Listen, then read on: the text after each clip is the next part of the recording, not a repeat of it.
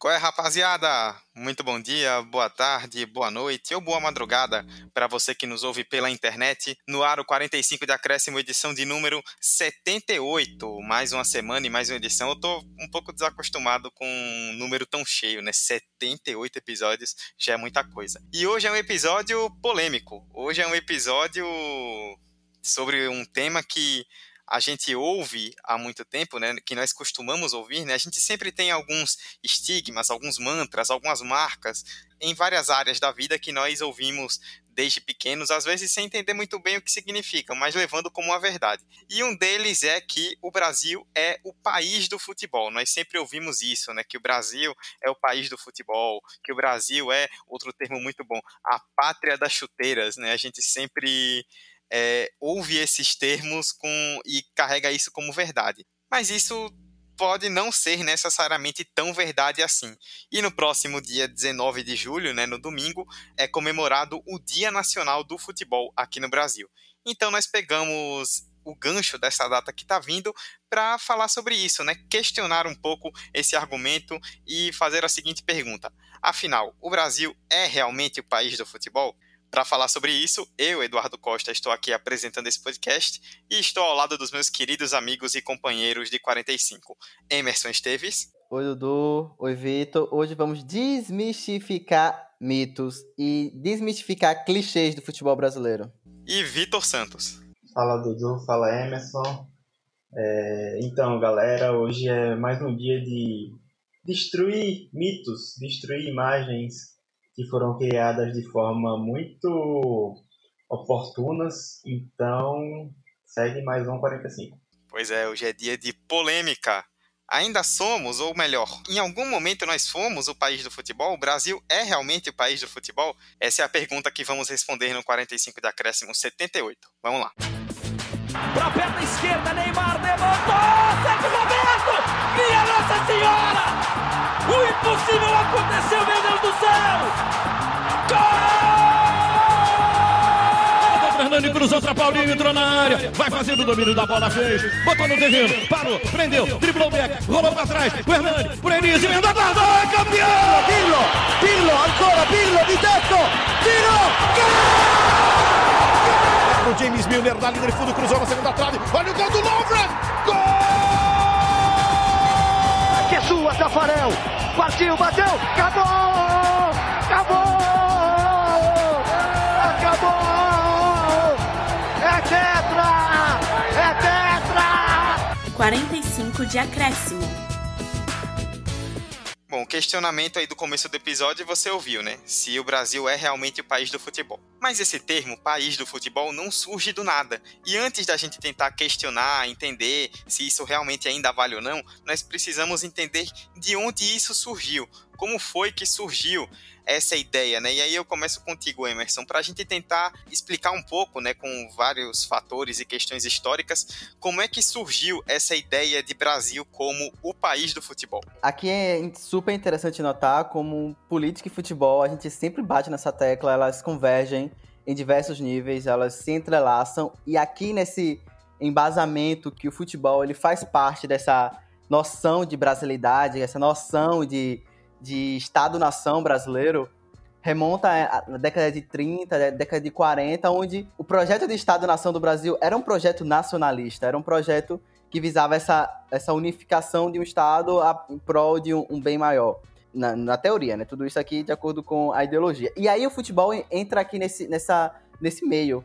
É, tanto, no, tanto a parte política quanto os setores de produção de conteúdo, produção de informação, na verdade, sociólogos, filósofos, aqui vou colocar no bolo é, Gilberto Freire, José Lins de, de Rego, do Rego, é, e o próprio Mário Filho, eles vão colocar esse elemento do futebol como se fosse algo inerente e pertencente do brasileiro. E aqui também vai entrar toda aquela logística lá do futebol ser bonito brasileiro, porque é um futebol mestiço, é um futebol que mistura o preto, mistura o branco, mistura todas as três bases da cultura brasileira. Então ele nasce essa proposta de Brasil como um país do futebol, servindo essa proposta nacionalista, né? Essa proposta de unificação e essa proposta de ter um produto brasileiro nacional que a gente possa se orgulhar, então que a gente possa dizer que é nosso. E aí, tipo, na década de 50, isso vai ser o. vai ganhar um ápice, né? Porque o Brasil conquista um título mundial. Uh, se antes tinha uh, alguns autores, vou utilizar aqui já é, essa base mais, enfim, acadêmica, citavam que os brasileiros eles tinham muito essa crise de vira-lata em olhar para fora e, e, ver que lá fora era melhor.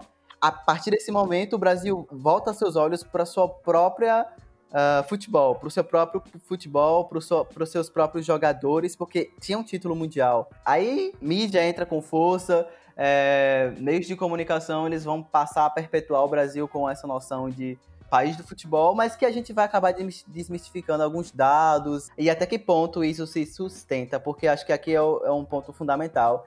É, nem tudo é inválido do que se é falado, mas a gente tem que olhar com calma e objetivamente esses dados. Essa questão ela é bem reforçada na década de 70, com a chegada também da televisão em cores, com a distribuição também da, do aparelho televisivo. E o arquivo 45, número 5, é, explica isso muito bem no início do arquivo, que é sobre os 50 anos do, do, perdão, dos 50 anos do TRI, e é exatamente aquilo de o governo da ditadura, que reforça também, mais uma vez, tudo isso que Emerson falou, o governo da ditadura, é, com seu caráter nacionalista, com seu caráter patriota, reforça bastante né, visão de ter um país à frente em diversas instâncias que estão meio que sendo as mais populares, bem entre aspas assim, no mundo, né?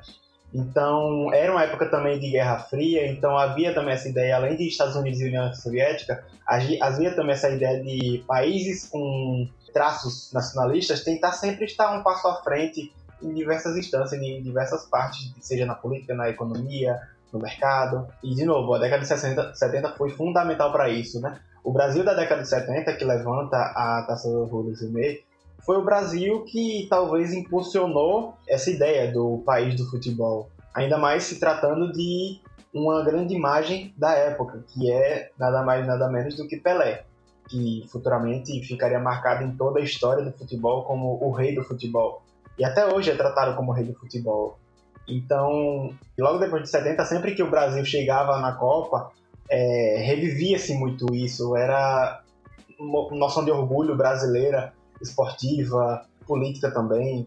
Essa ideia de que o Brasil é um país de futebol, muito disso que foi criado lá atrás. Para você ouvinte, eu vou, antes de complementar a fala de, de Vitor um pouquinho, eu ia trazer só a indicação de um livro, já que no meio do debate, eu acho que esse livro é fundamental para, se vocês quiserem se estender um pouco essa discussão, se o Brasil Uh, enfim, todo, tudo que envolve nessa situação. Primeira indicação de um livro que foi escrito pelo Ronaldo Elal e o César Gordon Jr., A Invenção do País do Futebol, Mídia, Raça e Idolatria. E ele justamente vai tocar nessas questões que a gente está falando aqui agora, esse contexto político, que propiciou que um fato subjetivo de uma análise, Brasil conquista o título mundial, depois segue uma, com, a, com uma série de conquistas nos anos 70, e como a mídia, televisão, rádio, vão ser bases muito fortes para propagação desse, disso pelo resto da história até aqui.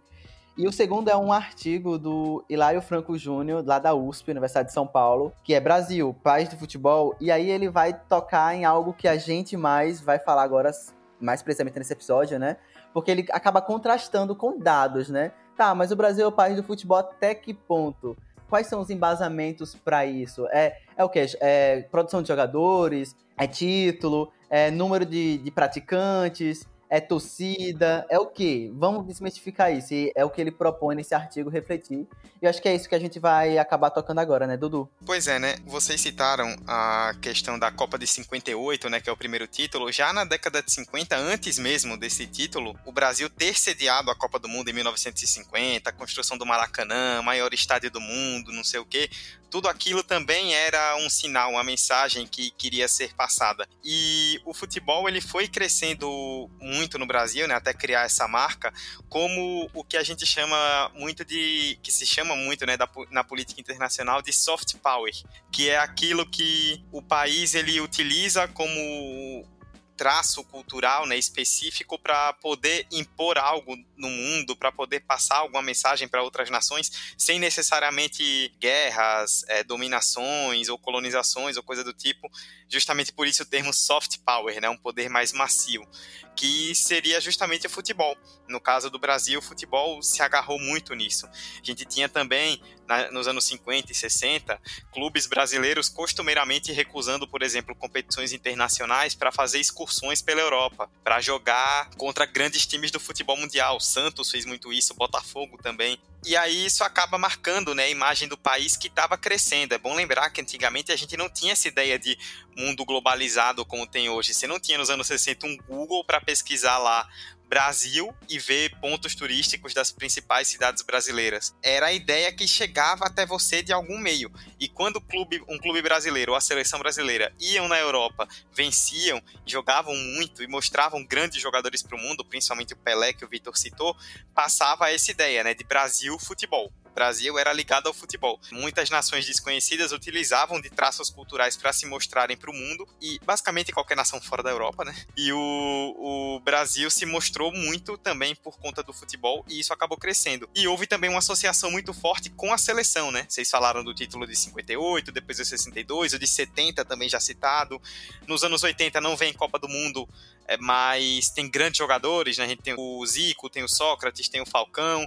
Nos anos 90 aí o Brasil volta a conquistar a Copa, nos anos 2000 também, e aí tem aquela geração mais nova, né? De Romário, Ronaldo, Ronaldinho, Rivaldo, Kaká, é, grandes jogadores do futebol brasileiro, e aí vários também começam a ir para a Europa, então isso vai se fortalecendo cada vez mais, e aí foi meio que associado com esse sucesso da seleção que esse estigma foi sendo criado.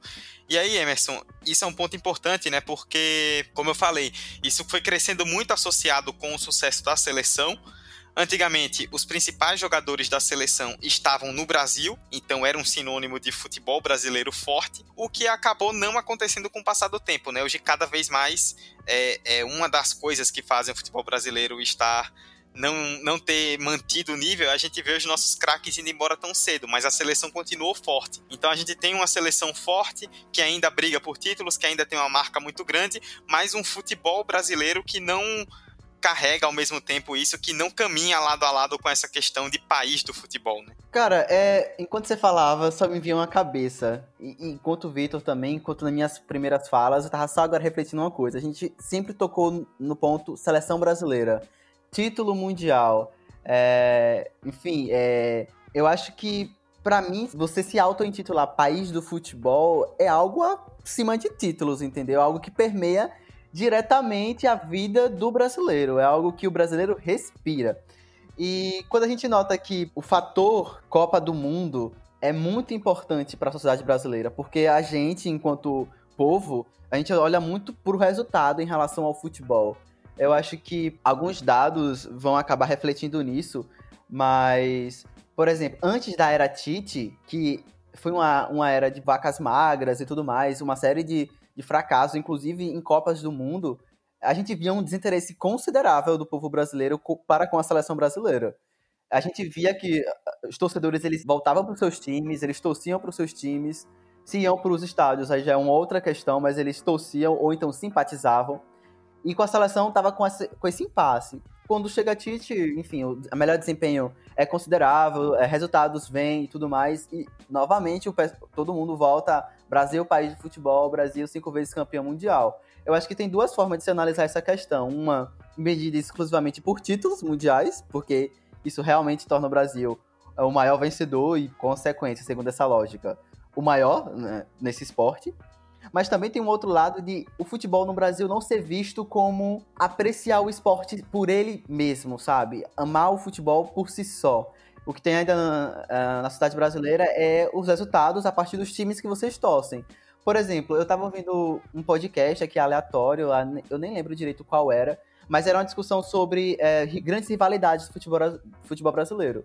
E aí a pesquisadora ela tinha apontado que as rivalidades elas eram fortes localmente, é, mas fora as rivalidades do eixo Rio-São Paulo, para você transmitir uma rivalidade como, por exemplo, Grêmio Internacional na TV aberta para todo o Brasil, é complicado porque talvez a audiência não receba bem esse jogo. uma audiência do norte, uma audiência em pontos do Nordeste não receba bem. Ou seja, o jogo em si, mesmo sendo alto nível, que é um Grêmio internacional, talvez ele não tenha a mesma audiência de um jogo que mobilize pessoas, que mobilize torcidas.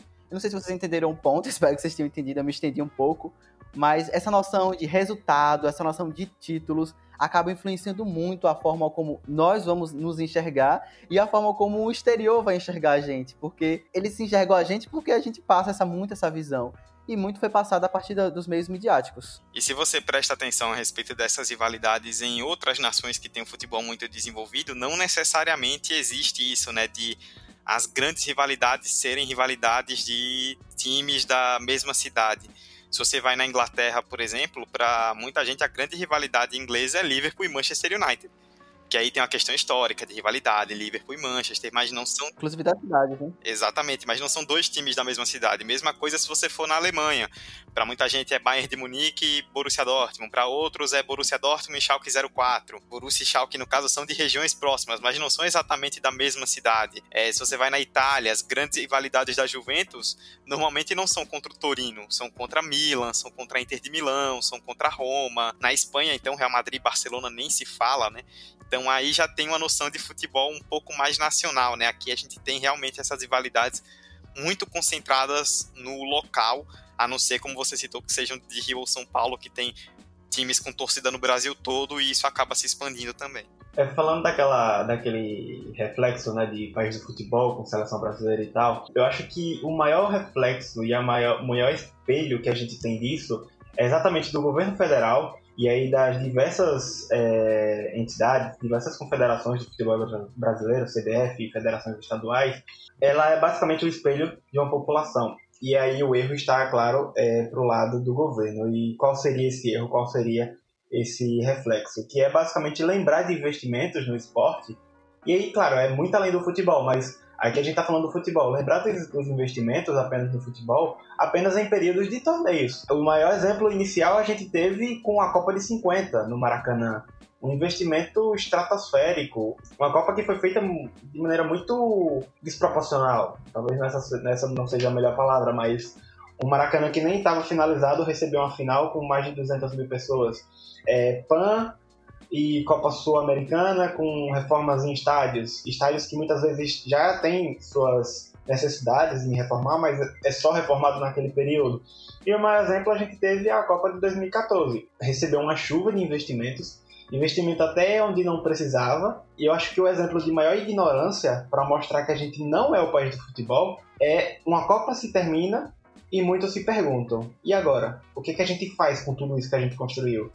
Então, esse é o retrato de um Brasil que de fato não é o país do futebol. Eu acho que a cultura futebolística do brasileiro, no geral, ela é ainda abaixo ou aquém do que o potencial que a gente tem para entregar, né? Porque, uh, comparando aqui com alguns países da Europa, em população a gente é duas, três vezes maior do que muitos países mas proporcionalmente a gente vê uma interação e um engajamento maior do público e da torcida, enfim, das pessoas para com o esporte. Aqui, tirando um exemplo, por exemplo, em relação às publicações esportivas, a gente vê que países como Inglaterra, Alemanha, Itália e Espanha têm uma gama de, de pluralidade de veículos esportivos fortes, veículos esportivos que vendem muito, inclusive na Itália, a La Gazzetta Esportiva, se eu não me engano, é o jornal que mais vende diariamente. Então, o futebol tá intrínseco na sociedade, sabe? A pessoa acorda, pegar meu jornal para me ver a tabela da terceira divisão inglesa, sabe? É, é, é algo nesse nível. E quando a gente vem, olha os, volta os olhos pro Brasil, esse, esse ponto dos eventos esportivos, dos eventos esportivos, ele é um indicativo interessante, porque, por exemplo, em 2013 teve a Copa das Confederações aqui no Brasil. E aí tinha saído uma pesquisa da Hello Research, que apontou que 85% dos brasileiros não sabiam o que era uma Copa das Confederações. Visto que, né, detalhe, ok, a Copa das Confederações a gente tem vários, vários, várias questões, né, que não é tão relevante assim, né, por assim dizer. Mas 80, em cada 10, 8 não saberem uma, o que é a Copa das Confederações, que o Brasil tinha ganhado três vezes antes daquele ano, é um indicativo de que se não está direta. E olha que nesse caso o Brasil é muito vencedor, porque eu até ia falar, né? não, alguém pode falar. É porque a gente nunca conquistou, é distante da gente. Não, a gente é tricampeão, na época era tricampeão. Só que 85% das pessoas não sabiam o que era. Então, falta muito essa, essa cultura mesmo futebolística de tática, de análise de jogo, o que isso requer também um, tanto com quanto sociedade mais educada, assim, mais politizada, por assim dizer, do que propriamente os números que a gente tem em relação à torcida bruta, em relação à, à história dentro de campo, em relação a títulos. Porque se for história, história, a gente vai ver que na Inglaterra os caras jogam uh, futebol desde, sei lá, século XIX, né? Século, final do século XIX. Então, é, a gente tem que olhar esses dados com bastante reflexão e durante muito tempo acho que a mídia brasileira perpetuou muito essa noção de vocês vão engolir que a gente é realmente país de futebol, mas tá, o que faz a gente ser isso, sabe? Essa reflexão tem que ser muito debatida. Só voltando um pouco nessa questão de engajamento que você tocou, é um número muito interessante né, que eu encontrei. Pesquisa Datafolha de setembro de 2019, agora menos de um ano. Que são aquelas pesquisas que eu acho particularmente um pé no saco, né? Que é aquele negócio de quem tem a maior torcida do Brasil e tudo mais. O Flamengo liderou com 20% da população, dos ouvidos, né, no caso, seguido por Corinthians com 14% e São Paulo com 8% depois o Palmeiras com 6. Mas o que me chamou a atenção foi que o Flamengo liderou com 20%. O contingente que respondeu não tenho nenhum time foi 22%. Então, entre os que responderam que tem time, o Flamengo liderou, mas como um todo, a maioria respondeu não torço para time nenhum. E também é bom lembrar que assim, dos 20% que, digamos, 20% da população brasileira torce para o Flamengo não são 20% da população brasileira que assiste todos os jogos, que está sempre engajado, que está consumindo notícias. Muita gente simpatiza, gostava quando era criança e tudo mais, aí fala, é, sou Flamengo mas é, não tem necessariamente essa ligação, né? Que aí é o que você tocou. O brasileiro, o, o, futebol brasileiro, ele é muito resultadista. E o nosso torcedor tem essa relação resultadista. Quando o time tá bem, ganhando títulos, ano passado, quanta gente vocês viram nas redes sociais postando foto vendo o jogo do Flamengo, com a camisa do Flamengo? Eu vi umas pessoas que eu nem sabia que gostavam de futebol, de repente assistindo o jogo do Flamengo. O que você não via em outros momentos com o Flamengo mal. E isso acontece com qualquer clube. Mesma coisa com a seleção. A Copa do Mundo, né? Você citou, Emerson. O povo para para ver Copa, para para ver os jogos. Todo mundo se sente um pouco treinador, né? Quer mandar na escalação, quer falar sobre tudo. Mas quando a gente sai da Copa do Mundo, tirando no máximo, às vezes, uma Copa América em casa, como foi no ano passado, isso no máximo, tá? No máximo. O engajamento tá bem longe do normal. Claro que a Copa do Mundo ela é maior do que tudo, mas é um engajamento que está muito longe disso, né? Então, aí eu, eu volto até para o Vitor falar também, uns dados que eu pesquisei a respeito do futebol brasileiro. Levantamento do torcedores.com em 2018, comparando o Brasileirão de 2017 com as temporadas 2017 e 18 das grandes ligas europeias, né? Alemanha, Espanha, França, Itália e Inglaterra. Entre as seis ligas, no quesito gols por jogo e no quesito público nos estádios, o Brasil foi o sexto. E além disso, outro dado mais recente, a Major League Soccer, né, que é a liga dos Estados Unidos, em 2019 teve a pior média de público desde 2015, 21.721 pessoas ainda assim foi melhor que a média do Brasileirão em 2019, 20.948. Isso porque nos Estados Unidos o futebol é muito menos difundido no Brasil, né? E aí, Vitor, é claro, né, que tem questões socioeconômicas, é, questões de às vezes times com muita torcida espalhada pelo Brasil e o cara não vai sair, por exemplo, de Sergipe para o Rio de Janeiro num domingo aleatório ver um jogo, obviamente. Mas essa questão dos estádios e do baixo nível, digamos assim, né, que eu usei como média de gols, são apenas dois dos motivos que mostram como o futebol brasileiro decaiu. E é muito difícil a gente falar que o Brasil é o país do futebol, vendo o futebol como ele se pratica aqui, não só em nível, mas também em organização ou desorganização. Vendo tudo que envolve o futebol brasileiro, é difícil a gente olhar para isso e dizer que isso é o país do futebol, né? Eu vou falar uma coisa aqui que pode até irritar certas pessoas de exatas, mas se número fosse tudo, é, eu vou aqui pegar agora um, um, dado da FIFA Big Count é, que mostra que o Brasil é o primeiro, segundo, terceiro, o quarto país com o maior número de pessoas envolvidas no futebol, com o maior número de praticantes e profissionais envolvidos no futebol. Não profissionais, mas o maior número de praticantes dentro do futebol. E aí pode ser jogador, pode ser é preparador físico, e, enfim, diversas pessoas que praticam logo futebol. E aí, falando daquela questão, se número fosse tudo, a gente estava feito. Só que tem um problema. O primeiro país com um bilhão de pessoas é a China. E garanto a você que a China está longe de ser o país do futebol. Então, é, esses números, essas porcentagens, essas, esses dados que saem de torcedor, só comprovam o quanto o Brasil está desorganizado nesse sentido é, de querer ser o país do futebol. É um, um país que é, categorias de base não são bem é, estruturadas, é um país onde o próprio torcedor, é, a gente está falando aqui de média de público, o próprio torcedor ele sente dificuldade em ir para o estádio hoje em dia. É, a elitização, eu falei da Copa de 2014, depois de 2014 para cá, com as reformas do estádio, houve elitização em tudo quanto é arena nova agora. E dificilmente a gente vai ver as antigas gerais e, enfim, isso aí é, já é outra polêmica, mas o que eu quero falar é que a gente já tem uma baixa população, uma, uma baixa parcela da população envolvida no futebol, é, como torcedor, seja como simpatizante, enfim essa porcentagem da população, ela sente dificuldade também em ir ao estádio. Ela não tem a cultura de ir para o estádio, ou ela não tem um financeiro adequado para ir ao estádio todo mês, por exemplo. Então, isso meio que afasta e desmotiva também as pessoas. A gente não pode também é, pegar esses números de ah, 22 pessoas.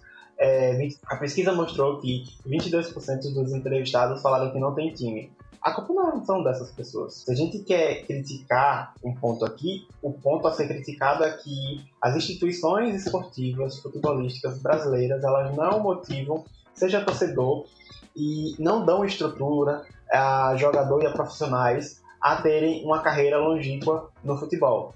Então, isso é, é muito, como você mesmo falou, Dudu, é questões que se entrelaçam com o social, com questões econômicas, com questões políticas, está longe de ser resolvida e nunca, nunca esteve perto de ser resolvida. Dudu, só, só dar um toquinho.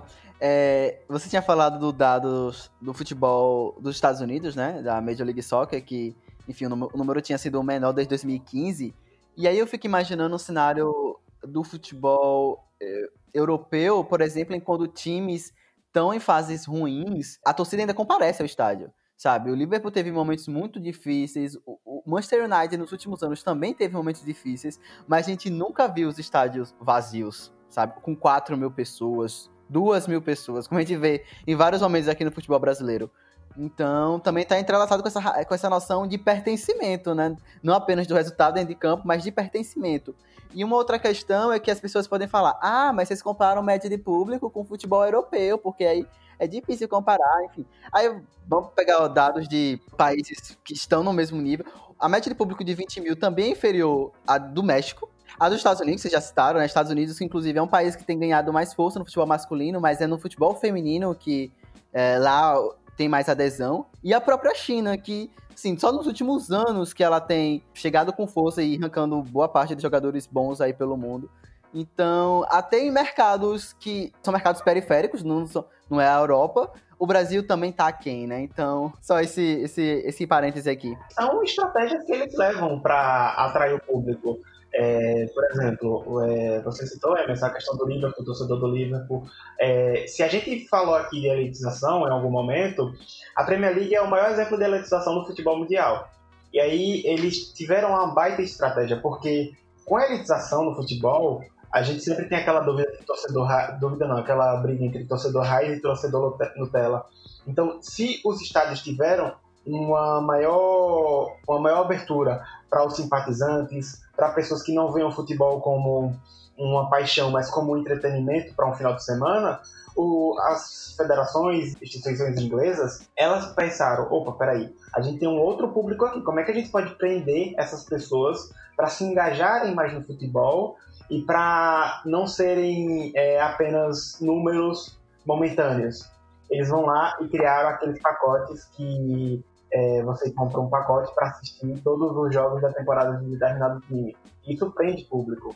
Prende público, inclusive, até os que não são fanáticos. E aí gente sempre tem aquela brincadeira de que muitas vezes o, a Premier League tem estádios calados e tal. Isso aí já é outro problemático, enfim.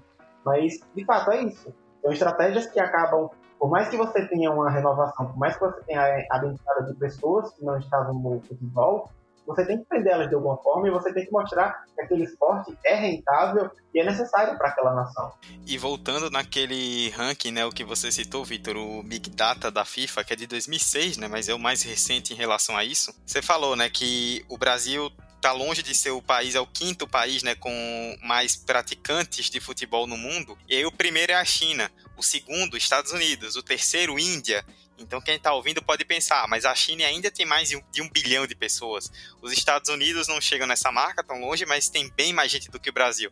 Mas o quarto colocado é a Alemanha, que eu confesso que ainda teria que olhar os números de hoje, mas na época que foi feita a pesquisa, tinha menos da metade da população do Brasil. E tem mais gente praticando futebol porque é um futebol, é o futebol bastante mais difundido e não só mais difundido como questão profissional, né, como questão de ah, jogar futebol para ser um jogador de futebol, porque o Brasil como o próprio Vitor citou dessa pesquisa, ele é o quinto com mais praticantes, mas ele é o primeiro com mais profissionais, disparado na frente do resto. Então, não é só essa coisa do, ah, vamos jogar futebol para nos tornarmos jogadores de futebol, porque eu quero ser jogador de futebol. Não, jogar futebol como prática esportiva mesmo, e aí ter outras práticas além do futebol, para um incentivo a uma prática de esportes é, desde o começo. E aí a gente vê outras questões também, que vocês falaram em toda essa questão de divulgação, né, que eu vejo que são importantes, mas que é, às vezes a gente leva como questões secundárias, mas que ajudam a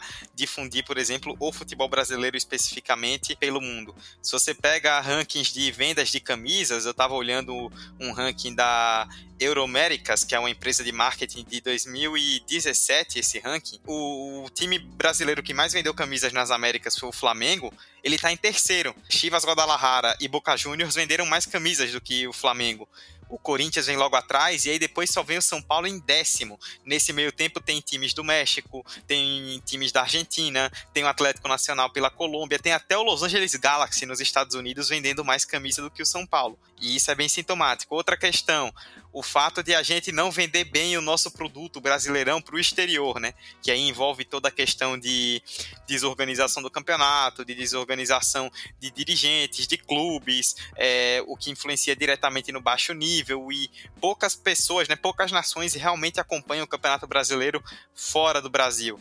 Outra coisa que eu sempre, eu nunca entendi porque o Brasil nunca deu é, muita bola, mas que é uma coisa muito importante, principalmente para o público mais jovem. Talvez eu esteja até viajando um pouco.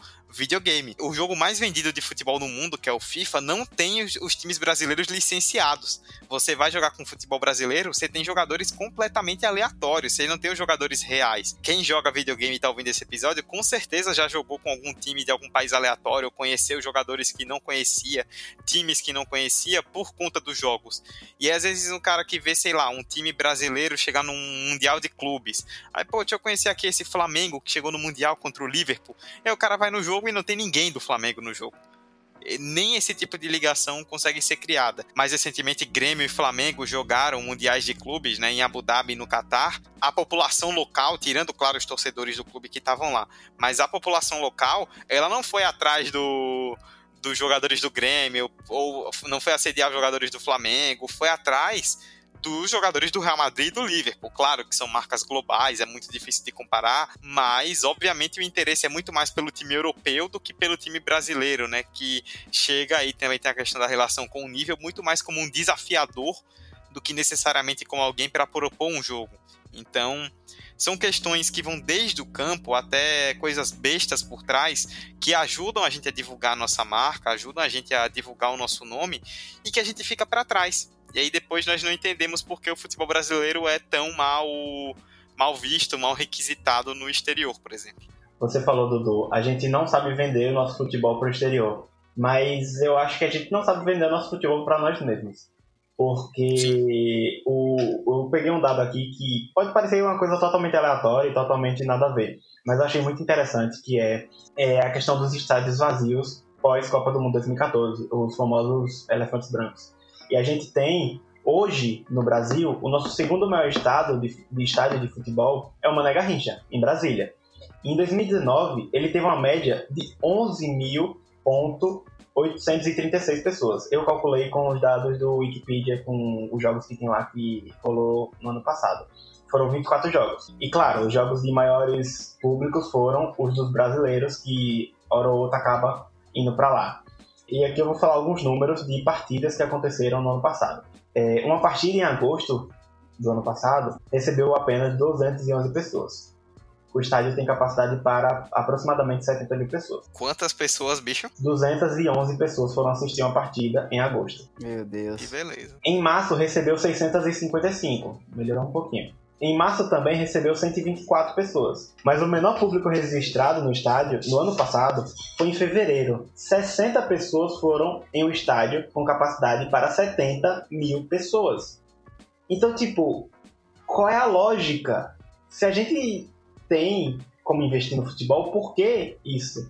E claro, não tô aqui pra julgar nem criticar campeonato brasiliense, mas tipo, de duas uma. Ou você investe um estádio adequado para receber esse público e não ser um excesso absurdo de gastos, ou você investe num campeonato para ter público suficiente para ter times que atraiam públicos para encher esse estádio. E, essa, e diversas nações que a gente fala aqui, tanto a Alemanha, principalmente a Alemanha, é craque nisso uma coisa que eu queria jogar para vocês, Emerson e Vitor. Por todos os argumentos que a gente já deu, né, acho que já desmistificamos muito essa ideia de Brasil como o país do futebol. Nos tempos atuais, hoje, 2020, com o mundo interligado, globalizado como ele é hoje, a gente pode cravar uma nação específica como o país do futebol? Teria como fazer algo do tipo, ah, o Brasil. Então vamos lá, o Brasil não é o país do futebol. Vamos escolher aqui uma nação para ser o país do futebol. Tem como a gente pensar em uma nação específica como país do futebol ou é algo muito mais amplo? Cara, pergunta difícil, viu? Você pegou desprevenido agora em relação a essa pergunta especificamente. Olha, se você tivesse que cravar um, definitivamente não seria o Brasil, como a gente já apontou aqui. É, só para, enfim, encerrar já a minha fala, eu acho que esse projeto de país de futebol, ele serviu de muito sucesso uh, quando ele foi criado lá no meados do, do século XX. Ele tinha uma proposta muito evidente do, do, que ele ia servir, mas que com o passar do tempo ele foi se perpetuando sem um menor mínimo de reflexão e que hoje em dia a gente vê que esse discurso se, esse discurso se voltou contra ele.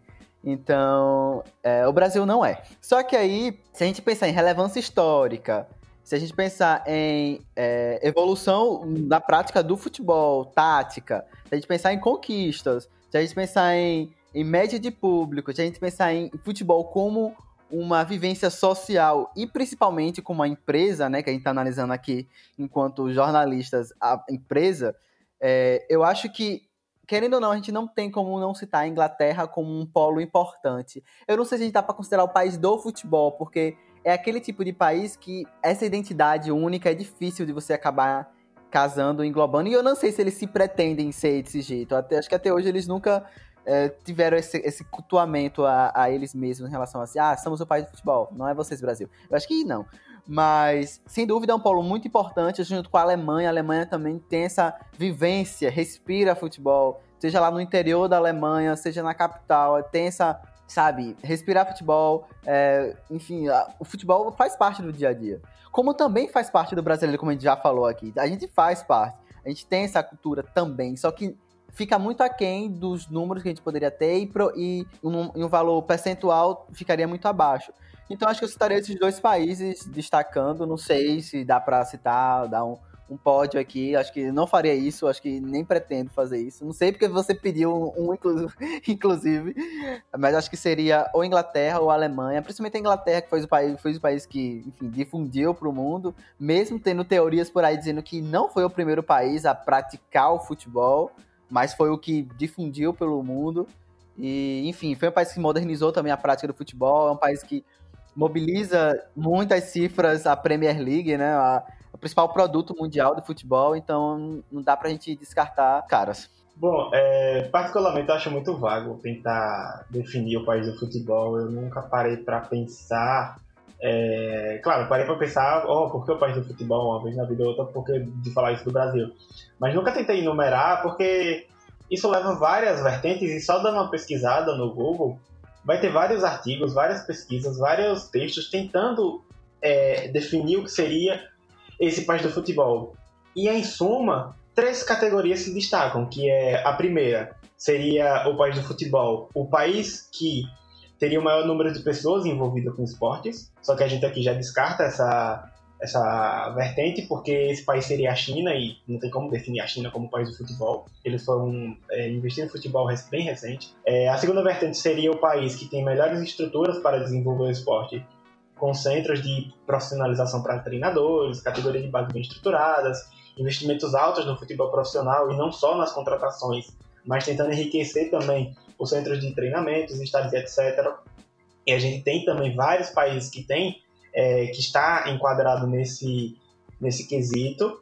E tem também, por fim, que eu acho que talvez é o que prende o brasileiro aí, de novo, restrito apenas à seleção brasileira, que seria o país com uma seleção com o maior número de conquistas nesse esporte. E a gente, se quisesse, vai ser só nação, na seleção, porque pode se falar, ah, Brasil é a única seleção que participou de todas as Copas do Mundo, todas as edições, mas vago, vago demais. E o Brasil é o país com o maior número de títulos de Copa do Mundo, também muito vago. Por fim, é, em cada uma dessas inter interpretações a gente pode pontuar vários países. Claro que sempre a gente vai pender muito para Inglaterra, Espanha, Alemanha, Inglaterra, Espanha, Alemanha, Itália. Então é complicado a gente tentar definir isso porque o esporte hoje ele está totalmente globalizado e é muito difícil a gente imaginar é, algo muito central, é, algo muito monopolizado? É, a minha resposta sobre essa pergunta é não tenho resposta. É, assim, não, é, mas brincadeiras à parte. Eu acho que é muito difícil a gente tratar hoje de um país específico como país do futebol, justamente por conta do que a gente tocou lá no começo, né? Antes a coisa era muito concentrada e a gente tinha, obviamente, a, Europa como grande força, como é hoje, mas muitos países usando o futebol, como o Brasil, por exemplo, para se mostrarem para o mundo, para criarem uma relação com outras nações. É, hoje em dia, espalhou tudo. A gente tem várias nações muito fortes no futebol, o futebol é um esporte muito popular, não só no Brasil, não só na Europa, em vários outros países. É, a gente citou, por exemplo, aquela lista das camisas mais vendidas nas Américas em 2017. A maioria é de times do México, que tem uma seleção que engatinha para ganhar títulos, na, a verdade é essa. Mas tem um futebol de clubes muito forte.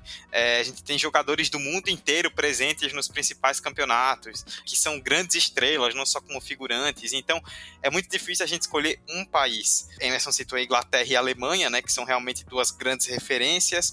A gente pode citar, por exemplo, a Espanha, que se tornou uma referência com o passar do tempo, principalmente agora com as conquistas da seleção mais recentes. A gente tem a Argentina, que é um país que tem uma relação muito forte do povo com o futebol, muito, muito, muito forte do povo do, com o futebol, pelo que eu vi em pesquisa, menos de 10% da população argentina dizia não ter time. Eles têm essa relação realmente muito forte. O que a gente pode cravar, acho que depois de todo esse debate, é que o Brasil é um país, a gente não quer dizer com toda essa história que o Brasil não liga para futebol. Pelo contrário, acho que na Copa do Mundo a gente tem o exemplo, né? O brasileiro fala muito sobre futebol, consome muito futebol. O futebol é muito forte sim no Brasil. O soft power que veio lá de trás e que ficou até hoje mas não dá para cravar que o Brasil é o país do futebol. Definitivamente, o país do futebol não é, do, não é o Brasil. Ele pode ser um dos países mais relacionados ao futebol, mais ligados ao futebol, como outros da Europa são, como nas Américas são, que a gente já citou. Mas o país do futebol especificamente, ele não é. Eu acho que também isso aqui serve pra gente falar que quando você vê é, é, essas publicidades, esses marketings, ou melhor, ou maior em alguma coisa, ou primeiro em alguma coisa, sempre desconfie, sempre olhe com um olhar mais reflexivo, porque vai ter um jogo de interesses, seja político, seja econômico, seja social, em volta disso, sabe? E no caso do país do futebol, aqui no Brasil, isso casa perfeitamente.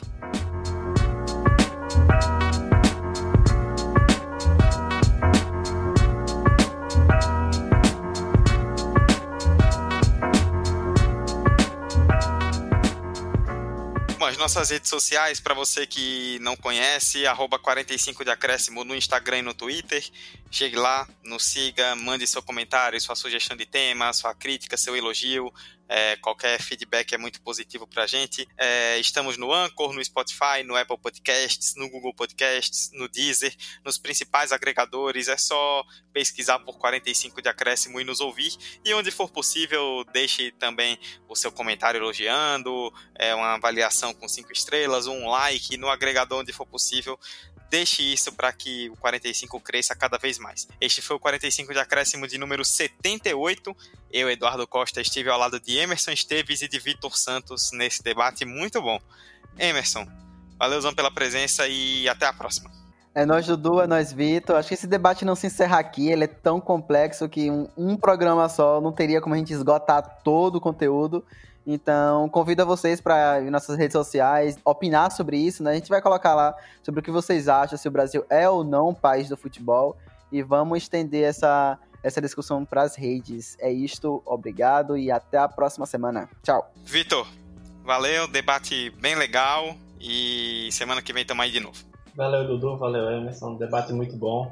E a você, ouvinte, eu convido a você passar o dia 19, que é esse próximo domingo, com o seu pai, seu avô, seu tio saudosista, mostrando esse nosso episódio a ele, para ele tentar meio que entender e quebrar esse mito é, que ele talvez tenha na cabeça de que o Brasil é o país do futebol. Vai lá e mostra ele e depois fala com a gente nas nossas redes sociais como é que foi a reação. A gente vai ser cancelado pelos saudosistas, velho. E isso é uma honra para mim. eu prevejo que ou eles irão fazer uma boa reflexão, ou eles vão dizer que esses moleques que nasceram na geração leite com pera não entendem nada de futebol. Muito bem, é isto então. Encerramos mais um episódio do 45 de Acréscimo. Espero que vocês tenham gostado do debate, que ficou bem interessante. Se cuidem, ouçam em casa, fiquem em casa se possível. É sempre importante se cuidar no meio dessa situação toda que estamos vivendo. E até semana que vem. Tchau, tchau. Pra perna esquerda, Neymar levantou! Sérgio Roberto! Minha Nossa Senhora! O impossível aconteceu, meu Deus do céu! Gol! Fernando cruzou para Paulinho, entrou na área, vai fazendo o domínio da bola, fez, botou no terreno, parou, prendeu, driblou o back, rolou para trás, o Hernani, por Enis, emendou a guarda, é campeão! Pirlo, Pirlo, ancora Pirlo di tetto, tiro, gol! O James Milner na linha de fundo, cruzou na segunda trave. Olha o gol do Lovren! Gol! Que é sua, Tafarel! Partiu, bateu, acabou! Acabou! Acabou! É tetra! É tetra! 45 de acréscimo. Eu ainda tô meio estarrecido com 60 pessoas. Foda, né? é a prática do distanciamento social.